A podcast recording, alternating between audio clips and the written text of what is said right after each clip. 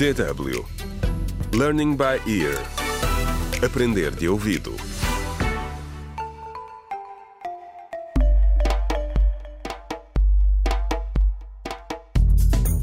Olá, bem-vindos ao décimo episódio da radionovela Contra o Crime Decisões Difíceis, escrita por Pinado Adamawaba.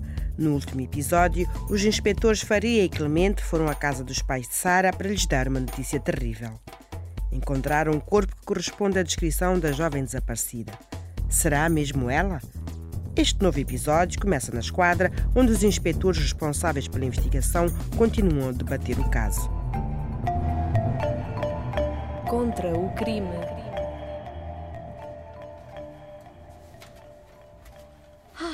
18 anos. Uma pena. Sim. Ninguém devia morrer tão jovem. Eu realmente esperava encontrar a Sara viva.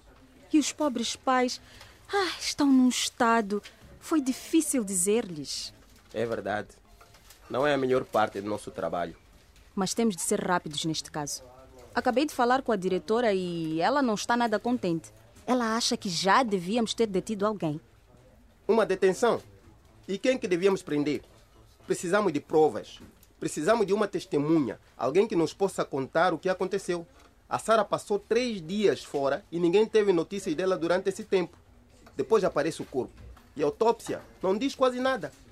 O médico legista disse que não há sinais de luta ou quaisquer ferimentos no corpo dela. E também não foi abusada sexualmente. Ah, tens razão. Nada disto faz sentido.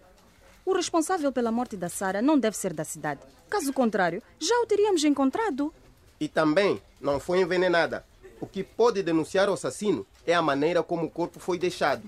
Ela claramente foi deixada ali. E não encontramos nenhuma carteira. Provavelmente foi roubada.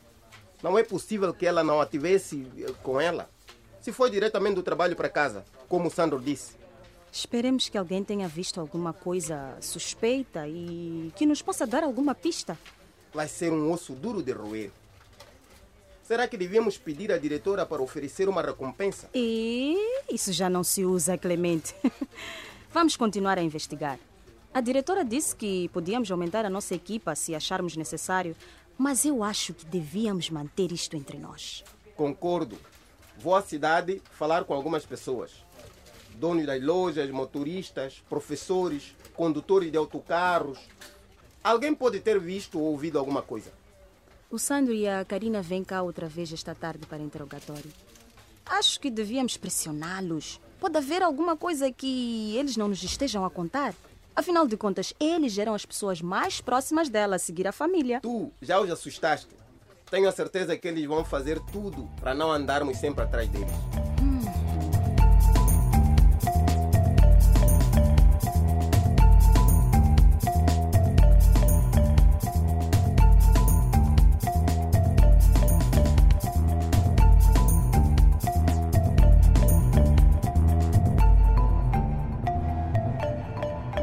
Contra o crime.